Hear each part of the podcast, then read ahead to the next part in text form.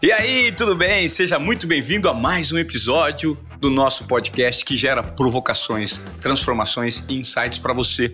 A minha sugestão hoje é que você anote alguns pontos muito importantes, principalmente para você que tem algum tipo de problema com dinheiro, que não sabe gerir muito bem as suas finanças pessoais. Porque eu trouxe hoje aqui um cara que já escreveu 14 livros sobre o assunto, já impactou centenas de milhares de pessoas com o conteúdo dele. Ele está de forma recorrente na TV, é um grande palestrante nacional e internacional e entende desse assunto como poucas pessoas no planeta. Eu tenho o privilégio de conhecer hoje, pessoalmente, porque já conhecia de conteúdo, o Gustavo Cerbasi, aqui no nosso Desobediência Produtiva. Tudo bem, Gustavo? Pô, Mário, é, obrigado pelo, pelo convite, um prazer estar aqui, obrigado pela apresentação.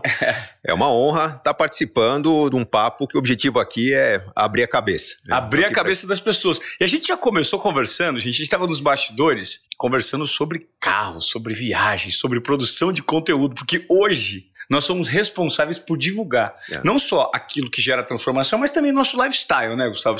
Talvez, eu, eu não sei se alguma entrevista sua começou falando sobre lifestyle, mas você passou a ser tão relevante no seu segmento que as suas opiniões, a sua maneira de levar a vida, como você cria os seus filhos, as suas férias, tudo isso virou conteúdo também? Também, Moré, mas não foi planejado. Na verdade, uh, em 2016 eu já tinha todo o histórico dos livros, palestras, já participação na imprensa como consultor, conteudista.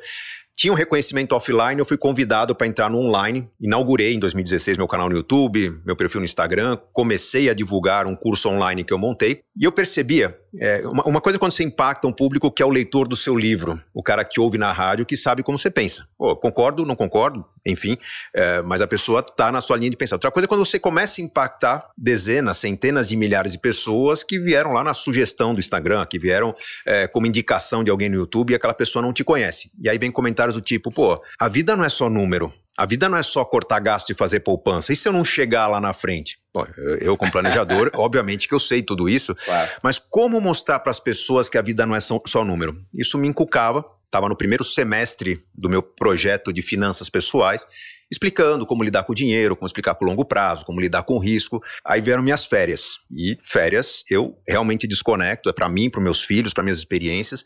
E aí no segundo dia de férias veio lá meu estrategista digital, aquele cara que cuida do engajamento no, no YouTube e no Instagram, falando: Gustavo, tem que postar alguma coisa. Tô vendo ali, de repente posta alguma coisa sobre o dólar que tá subindo e você tá viajando. Eu falei, cara, eu não vou, no meio das minhas férias, abrir aqui um portal de notícias, pesquisar a cotação do dólar e gravar um vídeo sobre o conteúdo que eu tô de férias. Ele falou, cara, mas a gente não pode perder aquele engajamento das redes sociais, por quê? Porque na hora que a gente for divulgar o que interessa ao público, o curso, com, a rede social fria, você não simplesmente não alcança ninguém. Ele falou, abre a câmera e posta o que você está vivendo. Então vamos lá, tô tomando sorvete, tô na praia, tô dando uma lição com meus filhos, tô aprendendo uma lição com meus filhos. E a gente viu que naquele momento que a gente abriu, vamos citar aqui o mundo de caras, né? Aquele, os bastidores, o engajamento aumentou 10, 15 vezes do que era o engajamento normal sobre conteúdo. Impressionante. E a gente falou, pô, peraí, tem alguma coisa que estava faltando. E eu percebi que para o público, principalmente o público que, que não me conhecia, era uma forma de eu explicar que o planejamento era para alcançar objetivos, para alcançar sonhos, para ter férias bem organizadas. Para o público que me conhecia, era um motivo de conexão. E a gente percebeu que uma coisa conversava muito bem com a outra. Então eu comecei a alternar o mesmo que eu faço com as minhas leituras conteúdo técnico com conteúdo de dia a dia, de lazer, de vida pessoal. E as pessoas começaram a entender qual era o significado de planejar a vida. Planejar a vida não é cuidar do futuro. Planejar a vida é cuidar muito bem do presente, mas com os cuidados necessários para esse bem viver presente e não faltar amanhã. E aí eu acho que minha lição ficou mais completa. As redes sociais me ajudaram a comunicar o que eu queria. É impressionante porque uma coisa casou com a outra, né? É. Na verdade, você não tinha enxergado que tudo aquilo que as pessoas constroem se preparam para, você também poderia entregar da maneira que você vive, da maneira que você desfruta, pela sua lente. É, é, é tem, tem o risco, né? A gente vive num país que tem muita desigualdade, toma cuidado com violência. Mostrar a família, mostrar sua rotina, mostrar o que você gosta de fazer, onde você gosta de fazer, é sempre um risco. É, mas é, eu, eu, lembro de uma situação, há muitos anos atrás, 2005, eu virei capa de uma revista, a revista Você S.A., é, que falava sobre como, como alcançar a independência financeira, eu me coloquei como case. Eu alcancei. Né? E aquele era um ano muito violento. Você lembra das facções criminosas atacando Sim. base da polícia, todo mundo se blindando, se escondendo. Minha esposa falou lá em 2005: Bom, tudo bem, tá aparecendo na capa da revista que você é uma pessoa que tem um milhão de reais. Né? Aí nós temos dois caminhos. Ou a gente gasta esse milhão de reais erguendo o muro da casa, comprando um carro blindado, ou você ensina todo mundo a ser milionário a gente some na multidão. Né? Então, sumir na multidão passou a ser o meu grande desejo é, desde então, ou seja, ensinar todo mundo a crescer da maneira que eu cresci. Aí o, o trabalho educador cresceu bastante. Algumas coisas prejudicaram quando me tornei consultor da, na TV, a TV dá aquela visibilidade, né, aquele impacto Enorme, é. um público muito grande. Então, a, fama é diferente do sucesso, né? Então, claro. quando você é muito conhecido, as pessoas se conhecem na rua, param, querem te cumprimentar na hora do almoço, enfim. Mas a gente tem que tomar o cuidado de é, saber que ao nos expor nós estamos assumindo o risco. E é um risco controlado. Alguns cuidados a gente toma ao, ao expor, né, onde estamos, uma localização é, sem precisão, vamos postar um dia depois que a gente esteve no lugar, alguns cuidados para não, não expor também meus filhos, porque o assédio é gostoso, é bacana, é reconhecimento, mas às vezes uma refeição em família interrompida pode, pode prejudicar um pouquinho aquele momento especial que a gente está brindando, o momento das crianças, o fim da, das aulas, algo importante. Mas é consciente a exposição da vida pessoal para que as pessoas entendam que a vida não é só número, não é só dinheiro. O dinheiro é um meio para a gente realizar objetivos na vida. Eu tenho um pensamento que eu sempre compartilho com as pessoas aqui, que eu digo que o seu nível de visibilidade é proporcional ao seu nível de responsabilidade. Porque se você impacta muitas pessoas, você precisa então se apropriar daquilo que você faz e saber que se você tomar uma atitude ou der um exemplo negativo, você também vai impactar. Sem dúvida. E vão te cobrar da mesma maneira. Sem dúvida. Então, ser público, ser reconhecido, ter fama, como você disse, é muito gostoso né? Mas a partir do momento que você toma uma decisão equivocada, você precisa estar preparado para esse linchamento que existe hoje digital e para apontamentos. Então, né, e, e esse é um mercado que se regula com o passar do tempo não é de uma hora para outra. A gente vive em uma polarização, vivemos uma polarização política, é. por exemplo, uma polarização de apontamentos de dedo. Por quê? Porque vivemos ainda um momento muito inicial dessa jornada digital, né? Sem dúvida. Estamos filtrando, estamos aprendendo a lidar com todo essa, esse poder. É, o poder da visibilidade, o poder das redes sociais, traz, como você bem falou, a responsabilidade. É, o linchamento existe, mas o linchamento acaba acontecendo quando as pessoas usam mal o poder, ou usam de forma Exatamente. não pensada as consequências toda vez que eu vou emitir uma opinião, mesmo que seja uma opinião técnica, do tipo qual investimento é melhor que o outro, Bom, eu tenho que entender que ao recomendar um investimento e dizer que o outro não funciona, muitas pessoas dependem desse outro para sobreviver. Muitas instituições vivem desse outro investimento, estou dizendo que não funciona.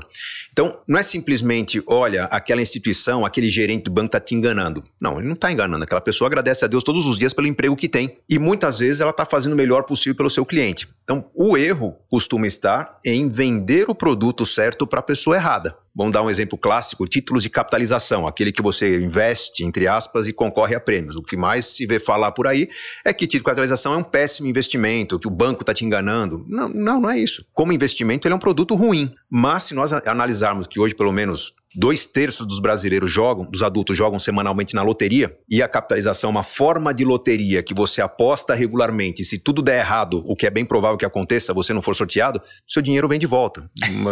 Então, depende como, do ponto de vista. Como loteria é sensacional. Então, por que em vez de eu tentar vender esse produto para quem quer investir, eu não tento vender para quem joga na loteria. É, então, é, são argumentos diferentes. Eu me coloco no lugar do outro. Eu tenho que a, a aprender a usar esse poder da comunicação, da visibilidade, de uma maneira respeitosa, entendendo o ponto de vista do outro, entendendo que a minha verdade pode funcionar num certo contexto, em outros contextos pode não funcionar. Então, fazer da fama um sucesso é muito mais é, é sobre entender as pessoas do que fazer as pessoas entenderem as suas verdades seu conhecimento. Você tem que entender de quem está do outro lado da tela para poder comunicar corretamente. Legal, gostei. Fazer da sua é, fama um sucesso. Eu nunca tinha ouvido essa frase, eu vou guardar. Essa é, eu vou anotar. Su sucesso é aquela fama que sobrevive. É, é. Fazer da sua fama um sucesso. Eu é. gostei.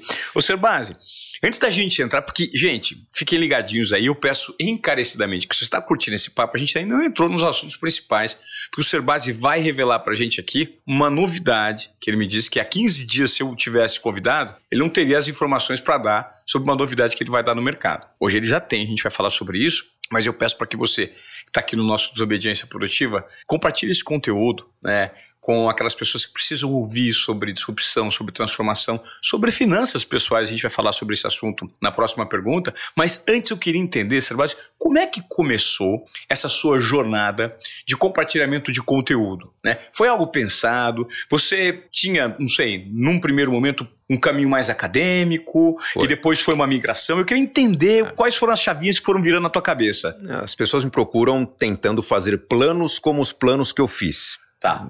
É frustrante porque eu não fiz tanto plano assim. Eu acho que a melhor forma de traduzir como foi minha carreira tem duas palavras que traduzem bem que são desobediência produtiva. É, é, o nome desse nosso papo aqui. Por quê? É, eu comecei minha carreira em finanças como consultor, convidado para um time de consultoria, porque eu escrevia bem, não porque eu era especialista em finanças, mas eles precisavam de um texto, de um laudo bem preparado. Então, comecei a preparar a, a, redação que explicava projetos técnicos de uma maneira que o cliente recebesse pudesse aproveitar. E esse poder, rapidinho, desculpa interromper mesmo, você vai retomar. Esse poder de concisão na escrita veio por conta de leitura? Muita leitura, muita leitura. Eu, aos 13, 14 anos de idade, minha mãe precisou fazer alguns trabalhos fora de casa não tinha com quem deixar, não tinha verba para uma babá ou alguém que pudesse cuidar, ela me deixava na biblioteca pública do bairro. Que interessante. E eu, durante um ano e meio da minha vida, eu passei todas as tardes, de, depois de fazer a lição de casa da escola, devorando livros, que eu tinha mais duas, três horas por dia ali de ócio, diante de centenas, milhares de livros. Nossa. Então a leitura legal. me ajudou muito a escrever bem. Eu não sei regras de português. Se me pedir para enunciar as, as regras, regras gramaticais, ortográficas, eu sei escrever porque eu sou um leitor. Mas enfim, essa qualidade me permitiu ajudar uma equipe de consultoria. Um outro projeto diferente, eu acabei cobrindo um professor que não, não esteve presente no projeto, fui bem avaliado. Sendo bem avaliado, eu assumi matérias, disciplinas que os professores normalmente não queriam assumir. Pensa no professor jovem, aquela disciplina que é dada numa sexta-feira à noite, a contabilidade básica, a estatística básica, todo professor foge daquilo. Eu comecei a ter bons resultados, é, reconhecimento dos alunos nesse tipo de aula, só que eu sabia que eram matérias difíceis, então comecei a incluir pílulas de educação financeira pessoal, do tipo, olha, você está aprendendo sobre contabilidade, eu sei que você não vai aplicar na vida da sua empresa, não é sua área, você é advogado, secretária, marketing, enfim, mas na sua vida pessoal você pode aplicar. Vamos aprender a melhorar o imposto de renda. Esse próprio processo, que era já era uma desobediência, eu saí do roteiro tradicional da aula, me levou ao convite para montar uma aula específica sobre o assunto. Nessa aula eu montei uma apostila, tive a felicidade nessa aula no MBA, um dos alunos ser editor, dono de uma editora, e ele me convidou a escrever o primeiro livro. Fiz o primeiro livro com carinho, por orientação desse editor, que fosse um livro, uma linguagem, uma linguagem acessível, de autoajuda. Quando eu levei o primeiro exemplar que eu recebi da editora para o meu orientador de mestrado, falei, olha, tá aqui uma obra, fiz dedicatória, duas páginas de dedicatória, eu lembro que ele olhava, folhava, foi e voltou durante uns três minutos em silêncio, me deram uma agonia danada. E aí ele perguntou: Você vai publicar isso? Eu falei: Não, eu, eu tô publicando, tá chegando hoje às livrarias. Ele falou: Dá para recolher? Eu falei, não entendi. Ele falou: Pô, isso aqui é autoajuda. Você é um mestrando. Não, mas o, o, meu objetivo, eu sei, eu tenho consciência do meu conhecimento, mas as pessoas pagam bem para assistir minha aula no MBA. Essas pessoas se sentem recompensadas, mesmo podendo pagar bem. Eu imagino que se eu levar meu livro uma linguagem popular, para quem não pode pagar por um curso, eu vou transformar mais ainda as vidas. Ele falou: não, não, você não pode fazer isso. Na verdade, você está fazendo um mestrado, você, você daqui a pouco está vendo consultoria por centenas de milhares, milhares de reais. Seu conhecimento vale ouro. Você não pode desprezar numa linguagem tão popular quanto essa. Eu falei: não, olha, meu entendimento é que eu não vou atrapalhar esse trabalho, mas eu quero continuar por aqui também. E aí ficou uma situação meio desconfortável, tipo, ó, você está fazendo bobagem com a sua carreira. Num segundo momento, teve um outro convite para eu me tornar empreendedor num projeto fora do país. É, quiseram é, meio que delimitar minha carreira. Não, não, você é acadêmico, tem que ficar aqui. E nessas desobediências do tipo, eu não vou seguir o que todo mundo faz, eu não vou seguir exatamente o roteiro, eu fui sempre tentando encontrar o caminho de onde eu estarei mais leve para trabalhar melhor, onde alcançarei mais pessoas. Quando eu voltei da, da minha vida no exterior, morei um tempo no Canadá, eu tinha convites para dar aula, mas também tinha convites para dar palestras, porque o livro começava a fazer sucesso. Palestras eram menos remuneradas na época do que as aulas, mas a plateia era maior. Então, bom, se eu posso falar para 200 pessoas numa noite e não para 30, vamos fazer crescer. Então, foi de desobediência em desobediência que eu fui encontrando uma maneira mais produtiva de levar meu conteúdo a mais pessoas. Pra você ter uma ideia, Ivan, e isso você conhece muito bem, porque você está no mundo da mídia, eu cheguei a travar minha agenda num semestre, nos primeiros semestres, para ter espaço livre para atender imprensa. Quando o livro começava a fazer sucesso, eu falei, bom, vamos pedir uma entrevista, vamos pedir para ir para a TV, para o rádio. Eu, com a agenda cheia de aula, não consigo atender. Claro. Então, travo. Não sei se vai ter entrevista ou não, mas deixa eu tirar duas manhãs por semana para atender TV e rádio. Que legal. Que planejamento, hein, foi, meu? Foi assim que eu comecei a... Pô, fui chamado para um programa uma emissora. Então, tinha lá meus 15 minutinhos de fama. Eu não só entregava meu conteúdo, como depois nos bastidores eu falava: olha, dá para falar muito mais sobre assuntos. Se você quiser, eu monto umas seis, oito pautas sobre temas que desdobram desse que vão ser muito bons para o seu público. E aí começaram a vir os convites para presença mais constante na, na TV ou no rádio. Com isso, as pessoas passaram a ouvir mais meu conteúdo, com isso, mais pessoas passaram a comprar o livro, os livros. Livros criticados me fizeram escrever outros livros que respondessem aquilo que os primeiros livros não escreviam, e aí veio essa sequência de mais de 3 milhões de livros vendidos aí com todos os títulos que eu tenho. Recentemente, ainda sem dar muito spoiler aí, mas adiantando um pouquinho do projeto que eu tenho para falar, eu vinha num curso muito interessante, um curso online que atendeu mais de 40 mil pessoas, que dava muito dinheiro, impactava muitas pessoas, mas pessoas que podiam pagar quase 4 mil reais por um curso. Eu sentia que eu estava elitizando o conhecimento. É, eu abri mão desse curso, abri mão do, do faturamento que ele me trazia para entrar num projeto que eu tenho certeza me permite alcançar mais pessoas através da gratuidade, é, é dar ferramentas sem custo para os brasileiros conseguirem sair das dívidas, conseguirem começar a investir, porque a gente tem no Brasil, Moré, uma condição de serviços financeiros que nenhum outro país do mundo oferece. É inexplicável que a gente tenha ainda dois em cada três adultos devedores no Brasil. É inexplicável que apenas 1% dos adultos produtivos no Brasil tenham a certeza de alcançar independência financeira no fim da sua vida, de, de ter uma vida em equilíbrio, não ter é, restrição financeira. Apenas 1%. Esse dado não é meu, não é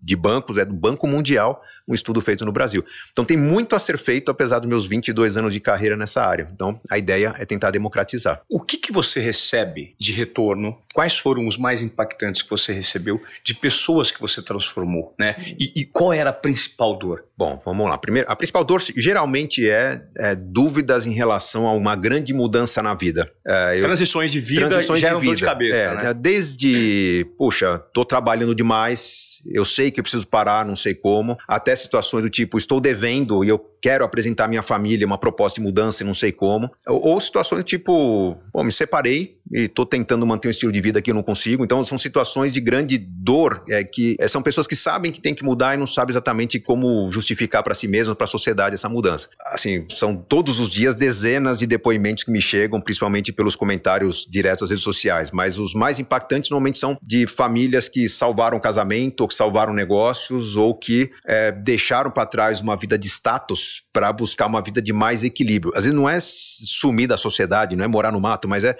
cara, se eu sair de uma casa que hoje está sufocando minha família, né? Pensa aquela situação que a pessoa comprou um apartamento muito grande, uma casa muito espaçosa e está no limite para pagar a decoração e mal consegue trazer os amigos para casa porque a coisa não flui, ou se consegue trazer os amigos, a pessoa não consegue pagar um plano de saúde, não consegue viajar todos os anos, ela se sente pagando contas. Fala, cara, faz o seguinte, reduz o padrão da sua vida em 20%, reduz o custo fixo em 20%. Vamos ter um plano para viajar todos os anos, vamos ter um plano para sua filha fazer um intercâmbio daqui a três anos, vamos ter um plano para faculdade, para independência financeira.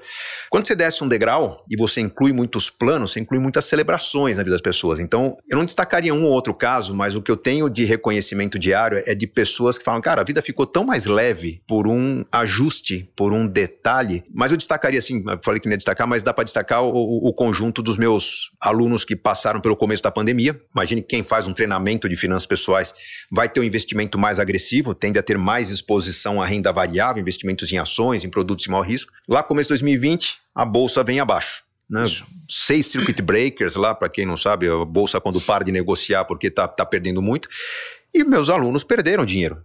É, na, pelo menos é o que percebiam no no extrato bancário. O que eu percebi naquele momento foi não um sentimento de medo, pânico ou dúvida do que fazer, mas sim de gratidão. Ô, professor, funciona direitinho como foi explicado. Por quê? Quando a vida tem um planejamento, os seus projetos de longo prazo estão mais associados à renda variável, os de curto prazo associados à renda fixa, produtos mais previsíveis. Quando a bolsa vem abaixo, você percebe que os projetos de longo prazo deixam de acontecer, eles se tornam inviáveis. Só que ao mesmo tempo a bolsa fica muito barata. Só que você tem projetos de curto prazo com a pandemia deixaram de acontecer e as pessoas estão cancelando viagens, estão cancelando algum curso que eu fazer, tem o tal do lockdown e aquela verba disponível permitiu a todas as famílias estruturarem um home office, estruturarem um negócio que precisava, pá, preciso de isolamento acústico, preciso de, um, de uma adaptação, comprar um equipamento. É, então, o que foi um peso para muitas famílias, para quem tinha um certo planejamento, foi uma situação de leveza. Essas pessoas se mobilizaram para criar blogs, videologs, para criar comunidades e ajudar aqueles que não estavam conseguindo, uh, falta do planejamento, uh, não estavam conseguindo pôr em prática uma situação de reequilíbrio da vida. Então, houve um fortalecimento fortalecimento do processo de educação financeira no país, do, dos influenciadores é, financeiros no país, Sim. naquele momento em que parecia ser uma quebra. E aquelas pessoas que perderam em renda variável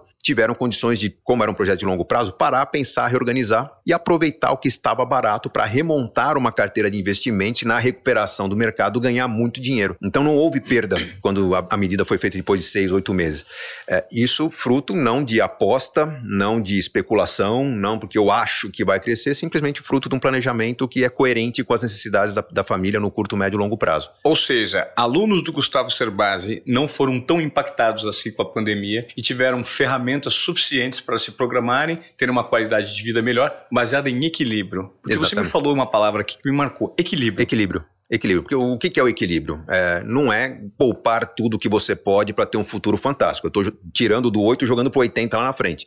O futuro é perigoso. Pode ser que ele não aconteça. Pode ser que eu não esteja com as pessoas que eu amo no futuro. Pode ser que eu não tenha saúde de desfrutar no futuro claro. aquilo que eu quero desfrutar. Então, equilíbrio não é cuidar do futuro, é cuidar bem do presente de maneira sustentável. O detalhe para alcançar equilíbrio normalmente está em reduzir custos, não é reduzir os gastos. Eu vou, vamos imagine que eu gaste 5 mil por mês, vou continuar gastando 5 mil por mês. Só que eu vou tentar aumentar a participação de gastos variáveis e diminuir de gastos fixos. Saindo da linguagem técnica, imagine que hoje minha moradia ocupa 30% do meu orçamento. Cara, faz um exercício para ocupar 22, 23%. É, carro é gasto fixo, se ele ocupa 10% do orçamento, vamos tentar ocupar 8%. Então eu vou simplificar um pouco minha casa, meu carro. Não precisa ser pior, pode ser carro um ano mais velho, uma casa um pouco mais distante, por exemplo.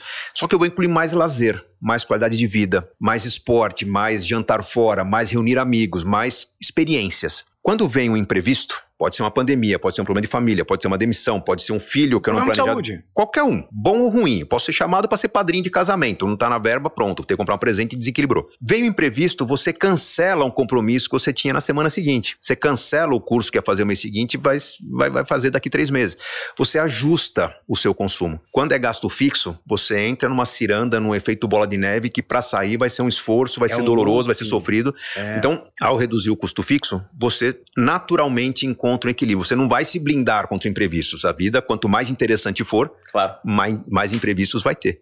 Só que se você está preparado para abraçar esses imprevistos, tem uma pequena reserva, tem o que, o que cortar no orçamento, os imprevistos são aquela dor leve do curto prazo e daqui a pouco tempo é a celebração de, puxa, reencontramos o equilíbrio. É esse ponto que faz com que muita gente tenha uma vida muito mais interessante, muito mais cheia de experiências e quando passa por imprevisto, simplesmente postergue algumas semanas a próxima experiência. Tudo isso tem nome: planejamento. Planejamento. E é um planejamento humano. Estamos falando de sentimentos, de recompensas, então. de fazer o que eu gosto. Não é o planejamento pensando só no futuro, né? Jogando para amanhã qualquer conquista, que é o, é o erro que muita gente comete também. Tá. Hoje, hoje aqui, para quem está tendo o primeiro contato com o seu conteúdo, qual dos seus 14 livros nós podemos indicar de cara para a pessoa dar o primeiro passo em relação a esse planejamento. Está perdido, está na transição de vida. Você deve ter mais de um Sim. que sirva, né? Mas qual que seria o primeiro, o segundo, o terceiro, de repente, que você orientaria aqui? Mais elogiado pelos meus, pelos meus leitores é o livro mais recente. Tá. Acho que é o mais maduro, A Riqueza da Vida Simples. Tá. Que foi um livro que eu escrevi pensando também no público que eu recebi na TV, durante dois anos eu fui consultor do programa Encontro com Fátima Bernardes. Então, na TV eu via que eu falava com aquela, aquela população mais humilde, que tinha condições. Não era a pessoa que decidia, ah, eu vou por lazer ou vou para um curso no mês que vem. Não, eu compro remédio ou compro comida. Né? Então, como que você equaciona uh, o desequilíbrio quando você não tem muita liberdade de escolha? Só que essa orientação serve também para as pessoas de alta renda. Por quê? Na alta renda, você tem pessoas que, numa decisão errada, atrapalham todo, todas as demais decisões da família família. Basta eu comprar o carro errado, basta eu, eu fazer a viagem errada que o meu ano fica inviável, o meu ano fica estressante. Eu tenho que fazer horas extras, correr atrás de bônus para compensar aquilo que não deu certo. Então a riqueza da vida simples é um convite para repensar como que com a renda que eu tenho eu posso viver melhor do que eu vivo hoje. Às vezes envolve mobilidade geográfica, às vezes envolve é, mobilidade geográfica é não preciso morar em outro país, outro estado. Posso me afastar 10 quilômetros de onde eu vivo. Pode ser que o metro quadrado da casa a 10 quilômetros seja mais barato. Ah, mas aí está longe do trabalho. Então vamos pensar a casa e o carro como uma coisa só. Pode ser que a vida mais simples seja sair de uma casa mediana com um carro e morar perto do metrô sem carro. Eu vou pagar mais caro o metro quadrado, mas eu estou agora com uma estrutura mais leve, um apartamento mais compacto, gasto menos com custo e infraestrutura e gasto mais com lazer. Então, é um convite para repensar o que, onde você pode viver melhor com o que você ganha, ou onde, com seu conhecimento, você pode trabalhar ganhando mais. É um convite também para as pessoas repensarem essa questão do gasto fixo, entendendo que, puxa, se eu estou perdido dentro de um certo consumismo, por que não fazer um exercício de minimalismo por alguns meses? Ah, esse é o assunto que eu gostaria de entrar contigo. É. Por que não fazer um, um, exercício de vou eliminar tudo que não seja extremamente essencial na minha vida. Vou comprar só o que eu preciso, vou deixar as dispensas vazias, vou doar meu guarda-roupa e ficar com o número mínimo de peças. Um exercício. Mais ou menos uma em cada cinco pessoas vão ficar bem nesse exercício. Mas, pô, a vida ficou melhor, ficou mais leve. Quatro em cada cinco pessoas vão falar: caramba, mas eu sinto falta de. Eu colecionava coisas, eu gosto de ter, de, de consumir algum, sei lá, gastronomia, outros querem consumir esportes, então nem tudo é, é você se livrar da, do, do, que você precisa. Então, a partir do momento que você consegue enxugar seu orçamento e tem esse orçamento leve, sem dívidas, sem juros que você paga, você agora com orçamento leve, você pode redesenhar esse orçamento e adotar um estilo de vida que seja não minimalista, mas sim essencialista, que é gastar mais com aquilo que é muito importante para você. E o que é muito importante para você não é importante para mim. Pessoas que praticam esporte vão gastar muito com esporte. Pessoas que gostam de viajar vão gastar talvez 50% do orçamento com viagem. Pessoas que recebem amigos vão ter uma casa que é compacta, mas com uma cozinha gigante, talvez, uma área de lazer gigante. Pessoas que viajam muito de carro vão ter um carro especial. Então, é, o que, que é certo e o que, que é errado? Não existe o certo e errado. Na verdade, se eu estou consumindo mais do que, do que para mim tem significado, eu vou ser uma pessoa mais feliz. Eu vou voltar de cada fim de semana com uma energia que poucos colaboradores têm na empresa para trabalhar. Eu vou ser uma pessoa mais produtiva. E a tendência é que eu alimente um ciclo de crescimento, que eu sou uma pessoa mais autêntica. Isso, amor, era muito difícil de colocar em prática 10, 15 anos atrás, porque imagine que eu vivia numa cidade, talvez do interior do Brasil, em que as referências eram o carro que meu vizinho tem, a casa que o outro vizinho tem, as roupas que estão vestindo, o que tem na boutique. Aquele era o meu universo. Com as redes sociais, com a internet, se hoje eu me identifico com uma moda que é tendência lá na Malásia, é, na em Malásia. qualquer lugar. Cara, eu posso comprar da Malásia, eu posso seguir a pessoa, a pessoa de lá pode me seguir. Então, eu encontrei minha tribo, mesmo que essa tribo esteja a 10 mil, 20 mil quilômetros de mim. Então, as pessoas estão mais autênticas. Elas estão adotando um estilo de vida que tem mais a ver com elas. E as empresas estão mudando esse sentido. Não, as empresas não vivem mais de abrir uma loja numa esquina e chamar todo mundo para comprar o mesmo tipo de roupa que tem lá. Simplesmente monta uma loja online e pode ter 10 clientes dos Estados Unidos, 10 na Europa, 5 no Brasil, 7 na África, estão vendendo onde compram aquilo que elas produzem. Então, essa moda mais autêntica, ela é contra o consumismo, é contra aquela produção em larguíssima escala e gera pessoas mais felizes. É por isso que está se falando mais sobre inclusão. Então, você ouve falar do, do universo LGBT, QIA. Pô, é, é, por quê? Porque essas pessoas se identificam, elas não são mais pessoas isoladas, né, num, num contexto em que as, os outros são diferentes. Não, minha tribo tá, tá aqui, tô seguindo, tô, tenho, tenho, tenho minha música, tenho minha moda, tenho meus hábitos. Então, a identificação, mesma coisa, questões raciais, mesma coisa, pessoas obesas, elas conseguem onde comprar roupas. É, antes não, não, tinha, né? Então as pessoas obesas usavam roupas ridículas porque tinham que encontrar o padrão que tinha no shopping. Não, agora tem moda elegante, pessoas obesas. É uma conquista que a tecnologia nos trouxe. Então as pessoas Sim. estão mais autênticas mais essenciais. Ô, Serbasi, é, quando você me fala de tudo isso, primeiro que eu não queria acabar esse episódio nunca mais, eu quero ficar conversando com você. a, a Giovana tá Vamos falando falar assim, por 10 horas. Pode aqui. falar mais um pouquinho. é, primeiro que é, quando você me fala tudo isso, para pessoas desorganizadas, passa a sensação, eu tô te dizendo porque eu, eu luto contra a desorganização. Eu sou muito intuitivo, né? Então, como eu consigo realizar tarefas num curto prazo por meio da intuição e eu tenho resultados exponenciais, o contrário também é verdadeiro. Sim. Então, a desorganização, puta, você teve uma perda enorme por conta de uma falta de organização sua. Sim. Então, aquilo que é a minha virtude acaba sendo também, de certa forma, o meu defeito, né? Então, quando você me fala de tudo isso, eu acho maravilhoso, eu acho incrível, mas me passa a sensação de ser muito complexo de ser adotado. Imagino que algumas pessoas têm esse ponto de vista. É muito complexo, você precisa ser extremamente organizado para mudar o seu estilo de vida em períodos de transição em que é necessário esse pelo menos um nível mínimo de organização. Eu não quero mudar o Ivan Moré. Eu não quero mudar um artista, um cara que tenha um cérebro da dança, um cara que tenha um cérebro do esporte. As pessoas têm maneiras diferentes de focar. Sim. E se eu quiser ensinar todo mundo a ser organizado, eu vou estar destruindo a capacidade criativa do mundo. Perfeito. Então, primeira reflexão que você é uma pessoa normal e tem qualidades. E defeitos, como todo mundo. Como todo mundo. É, ser extremamente planejado é sofrível para quem vive num ambiente caótico, como é a sociedade brasileira. Né? Então, uhum. é, o planejamento no Brasil é mais difícil que em outros países do mundo. Então, não, você não deve é, se tornar uma pessoa regradinha, com planilhas, organizada. Eu preciso te ajudar a, a encontrar solução. Eu, durante muito tempo, transmiti meu conhecimento através de livros, palestras, cursos online. O diferencial do meu curso online, que não existe mais, não perguntem onde se inscrever, é, o diferencial do curso é que, além das aulas gravadas que tinha, tinha um fórum em cada aula em que os alunos tentavam colocar em prática o conteúdo na sua vida, se não conseguissem, tiravam dúvida comigo. Professor, não estou conseguindo esse negócio de mudar custo fixo, é, eu sei que talvez tenha que vender minha casa, mas eu tenho medo, é o único patrimônio que eu tenho, me ajuda, me orienta, e essa orientação fazia funcionar. Só que isso me consumia demais. Perfeito. Imagine que uma turma de mil alunos durante três meses ali, eram 200, 300 perguntas por dia, interações. Eu decidi justamente abandonar o curso por causa disso. Aí, e aí entra a tecnologia que está me ajudando agora, o novo projeto que eu tenho na vida. Uh, posso falar o nome da empresa? Não? Óbvio, eu, eu claro. me tornei sócio um, de, um, de, uma empresa de serviços de, de, saúde financeira chamada Super Rico. Uh, a ideia da Super Rico é a gente oferecer planejamento financeiro é, de maneira acessível, até gratuita, porque a primeira, o primeiro plano de saúde básico que as pessoas podem ter é gratuito. Você entra no site, você baixa o aplicativo, já tem todo o controle financeiro, ferramentas ali à disposição. Claro.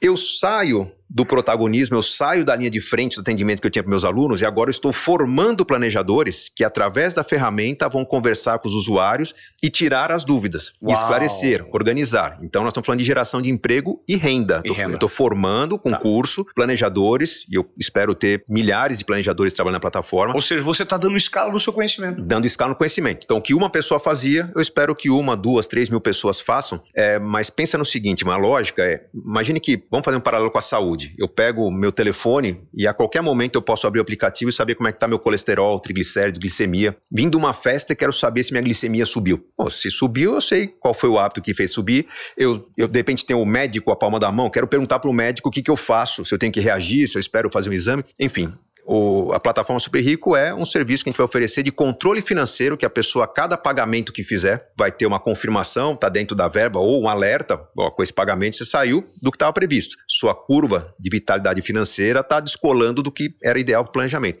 Se a pessoa quiser, ela vai acionar o planejador. Então, aperta um botão, marca uma hora com ele e tira dúvidas para reorganizar. Vamos supor que a pessoa não queira acionar o planejador. O planejador designado para X clientes, 100, 200 clientes, ele vai ter um mapa de todos os clientes e vai ver quais clientes estão dentro do previsto. O que, que é previsto? Consumindo e investindo o suficiente para realizar os planos, os planos que o próprio cliente Determinou. propôs. Ah. Eu quero independência financeira no futuro, eu quero viajar uma vez por ano, eu quero ter uma festa de 50 anos de casamento, eu quero reformar apartamento. Então, tem planos e tem regras a serem seguidas para esses planos acontecerem. Eu vou dizer a cada pagamento feito no cartão se o cliente está dentro ou fora. O planejador, percebendo que os erros estão se acumulando, o cliente não está reagindo, ele vai poder acionar o cliente e falar: olha, quero marcar um papo com você, tenho como melhorar isso aqui.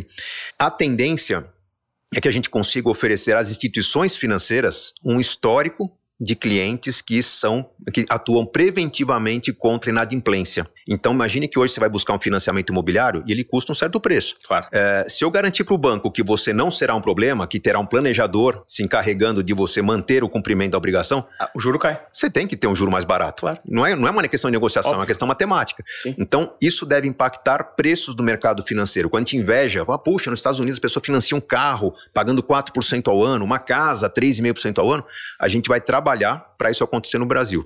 Estamos inventando a roda? Não, nós estamos trazendo para o Brasil uma ferramenta que já existe lá fora há 20 anos, simplesmente tropicalizamos e o mesmo serviço que é muito comum lá, a gente está trazendo para cá. Vou para uma posição mais de bastidores, claro. treinando planejadores, mas a minha metodologia continua sendo trabalhada agora de forma gratuita para a grande massa, a maioria das pessoas, e quem tiver interesse de marcar uma consulta, pagar a hora, é, estamos falando de hora de, de, de 150 a 300 reais, é o preço de uma consulta médica, Sim. o planejador pode reavaliar toda a vida financeira financeira da pessoa encaminhá-la para um, um, um equilíbrio e cuidar para que esse, esse, equilíbrio se mantenha. Então, quando, quando, vai ser o lançamento disso? Nós estamos uh, já desde o do, do, fim da semana passada oferecendo a versão gratuita. Tá. Mais para frente, em outubro, deve chegar no ar as versões pagas que vão incluir planejamentos completos, planejamentos de sucessórios, otimização de imposto de renda, como montar carteira de investimento, são decisões mais complexas que exigem não um atendimento, mas uma sequência de atendimentos. Então, os planos com assinatura virão mais para frente. Quem entrar no plano gratuito não vai precisar comprar o plano pago. Pode continuar no gratuito se tiver conhecimento para manter, sentir à vontade. E quem quiser experimentar os planos pagos vai ter também período de degustação. Então, já está no ar, quem entrar no site uh, superrico.com.br ou nas... É, aplicativo, tem já um Tem os aplicativos Super Rico para baixar. É, ah. Basicamente, você vai ter um aplicativo gratuito no telefone e fazer o upload das informações. Neste momento, você faz manualmente, já estamos para lançar em pouco tempo o upload automático. Imagina que você vai abrir o aplicativo, ele já puxa da sua conta corrente do cartão de crédito, você vai ter que classificar uma ou outra conta que esteja ali com a classificação errada, mas você já consegue ter acesso à informação instantaneamente. É revolucionário, nós estamos encantados. Eu estou tendo que lidar com demanda de bancos, de financeiras, todas as empresas ah. querem conectar a plataforma claro. para oferecer os melhores produtos que eles têm. A gente está falando há, muito o mercado está falando muito tempo de open banking, open finance, né? Ou seja, o, o, os clientes de um banco vão ter acesso a todos os bancos para escolher o que vai ser o produto mais eficiente. O que a gente traz com essa ferramenta é simplesmente uma maneira disso acontecer de forma mais organizada e com assessoria do planejador para o cliente não errar. E já colocando ali um espelho do que são as suas finanças pessoais e um controle. Exatamente. De certa forma, poxa, saí da linha, me descabecei aqui um, dois ou três meses, perdi, puta, já vi um sinalzinho vermelho do consultor, vem cá, é, você a, fugiu da métrica. A ideia não é fazer com que as pessoas sejam extremamente planejadas, a ideia é trazer tranquilidade. Você tem 10, 15 planos para acontecer na vida. Você sabe se você está 100, 101, 102% do objetivo, ou se está caindo a 97, 98, que cuidados tem que tomar. Até do ponto de vista da saúde, nós vamos estar tá contribuindo para reduzir bastante o Sim. nível de ansiedade, porque você sabe, quando a gente fala de vida produtiva, vida profissional, muita gente que não está produzindo bem, muita gente que se acidenta em chão de fábrica, é porque está com problema em casa. Perfeito. Desentendimento, não consegue pagar conta, tem frustração. Uma coisa impacta na outra. Né? Exatamente. Né? Então, uma coisa puxa a outra e as questões financeiras são, são o cerne de boa parte dos problemas da população brasileira. Legal. Saindo daqui, eu vou baixar o Super Rico. Tem aplicativo, né? O aplicativo Super Rico. Ferramenta fácil de usar, tem que ser intuitiva. Tá. E o meu papel na empresa, como sócio da empresa, é cuidar da experiência do consumidor. Tem que ser a melhor possível. Então, as redes sociais vão servir também para ter uma troca Legal. do que pode ser melhorado. A gente está no caminho certo. Ô, Serbase, para a gente ir finalizando, eu noto que hoje eu, eu tenho uma frase muito interessante que eu acredito que o legado que você deixa é a transformação que você gera. Sim. Né? E você gera muita transformação por meio do conhecimento, da percepção que muitas pessoas, num país como o Brasil, que 80% das, da população é pobre, Sim. né? Elas precisam, elas não têm acesso à educação básica. Sim. Então, ter acesso à educação financeira acaba sendo um, um requisito de luxo para muitas pessoas, né? E você, dentro do seu alcance, do seu conhecimento, e você percebeu que quanto mais escala, mais transformação você gera, mais legado você gera também. Então, eu queria, assim, entender um pouco sobre o que você pensa da sua passagem por aqui, sobre essa questão financeira. Pô, dinheiro é muito importante, mas eu creio que para um cara, principalmente como você, ele não é tudo. Né? Ele, ele, ele só é uma consequência de um trabalho bem realizado. Que a gente falasse um pouquinho nesses termos, porque eu noto que tem muita gente ainda que foca em acúmulo, acúmulo e não tem qualidade de vida. É. Né? Bom, Ivan, é, é um assunto que para mim mexe bastante comigo, porque eu já ouvi várias reflexões, vários comentários em redes sociais do tipo, pô, o cara zerou a vida, né? Conquistei independência financeira lá com 31 anos, três filhos, filhos bem educados, viaja, tem casa, tem casa de campo, enfim. Não, eu não acho que eu zerei a vida. Eu acho que eu fui muito bem sucedido no meu trabalho, é, eu alcancei os, os objetivos que eu queria com o meu trabalho, mas eu tenho 48 anos de idade. Eu tenho filhos sendo formados, eu tenho uma responsabilidade porque as pessoas que leram meus livros, as pessoas que me seguem nas redes, são pessoas que confiam em mim. Eu, aquilo que a gente conversou agora há pouco. Eu carrego a responsabilidade da fama. Uh, e se eu pudesse traduzir em uma palavra como que eu me vejo para o público, eu não sou guru, não sou estrela, não sou influencer, eu sou professor. Eu quero encontrar formas de continuar educando as pessoas, de preferência formas que alcance cada vez mais pessoas com menos esforço. Fico feliz de ver que na minha família meus filhos já começam a receber meu legado com muita responsabilidade. Meu filho tem 15 anos, já está fazendo todos os cursos de investimentos que ele pode fazer porque ele ama o trabalho do pai, ele ama ver os feedbacks que o pai recebe. Eu espero cuidar bem da minha saúde, cuidar responsavelmente, porque eu acho que nas várias bifurcações que eu tive na vida eu acertei os caminhos. Muitas vezes inconscientemente, mas nos acertos eu soube, de, eu soube depurar por que, que eu acertei e transformar isso em lições. Legal. E eu espero continuar fazendo isso ao longo da minha vida. Eu ainda não sei como é transmitir 100% a experiência de uma pessoa de idade, uma pessoa que tem netos, uma pessoa que lida com limitações é, físicas, talvez, com, com, com envelhecer. Eu quero fazer de cada experiência da minha vida uma lição que eu possa compartilhar, em primeiro lugar, com a minha família, se possível, com o público como um todo. E, acima de tudo, eu respeito a inteligência das pessoas. Eu acho que eu posso comunicar numa linguagem que não precisa ser debochada, não precisa ser num formato de piada, não precisa ser na letra de uma música de baixo nível. É, eu posso comunicar de maneira responsável porque eu sei que eu vou ajudar a desenvolver essas pessoas. Meu primeiro livro foi escrito no ano 2002 e eu ouvi muitas pessoas falando, pô, um livro sobre dinheiro, as pessoas não ligam sobre esse assunto no Brasil. Livro, as pessoas não leem no Brasil. Pois é, as pessoas não leem, talvez não liam no Brasil. Meu primeiro livro foi lançado em 2002 por 20 R$29,90. Dinheiro, Segredo de Quem Tem, o título do meu primeiro livro. Vai dar uma pesquisada. Dinheiro, Segredo de Quem Tem, custa hoje R$29,90. São duas décadas de inflação, duas décadas de transformação econômica e meu livro está no mesmo preço, ou seja, nós estamos popularizando. A ideia é cuidar dessa população que hoje acredita que não tem acesso, acredita que não, não pode crescer na vida. Sinceramente, eu acho que a gente já está passando por uma revolução muito interessante. As comunidades e favelas, elas já não precisam tanto de assistencialismo. Sim. Elas precisam só da oportunidade. Ela está aí. Então nós temos uma grande massa que merece é, atenção, merece um cuidado, não de favorecimento. Simplesmente ajude a comunicar a oportunidade, ajude as pessoas a encontrar o caminho que eu encontrei. Uh, eu venho de família pobre também, uh, mas eu acho que o Brasil precisa de compartilhamento de ideias, de ideais, de informações, de responsabilidade e quem tiver essa capacidade que não se acomode. A gente vai agregar muito ao país se deixar a aposentadoria para um pouco mais tarde, se puder multiplicar o nosso conhecimento de forma eficiente e inteligente, que é o que eu espero fazer. Espero continuar contribuindo por muito tempo. Infelizmente, o poder público não nos gera esse canal, né? Ele poderia gerar de uma maneira muito mais assertiva, muito mais construtiva. Né? É parte do, do aprendizado. Nós temos que ser o poder público, nós temos que mudar a maneira de votar, nós temos que nos aproximar desse poder público, até porque, Moré, você viaja o Brasil todo como eu, você sabe que tem um Brasil que funciona, esse Brasil que funciona normalmente são cidades pequenas do interior, em que o prefeito é aquele médico de família, né, que ele conhece cada cidadão e cada cidadão conhece ele pessoalmente essas cidades funcionam. Essas cidades têm boas escolas públicas, bom atendimento público de saúde, porque está todo mundo muito próximo do problema e todo mundo se unindo para resolver o problema. É, com foco na gestão, né? E não no que é público, não é de ninguém. No que é público é mais sagrado do que dos outros. Exatamente. Eu vou, vou importar, lamento ter que importar uma reflexão, mas o John Kennedy disse lá nos Estados Unidos e criou uma revolução ao falar que é, propor, não, não espere, é, não, não pergunte o que o país pode fazer por você, pergunte o que você pode fazer pelo seu país. Legal. O Brasil é um país sensacional, rico, com clima favorável, com um povo disponível, criativo, multicultural. O que a gente precisa para enriquecer? Simplesmente que esse povo se una para construir um país melhor.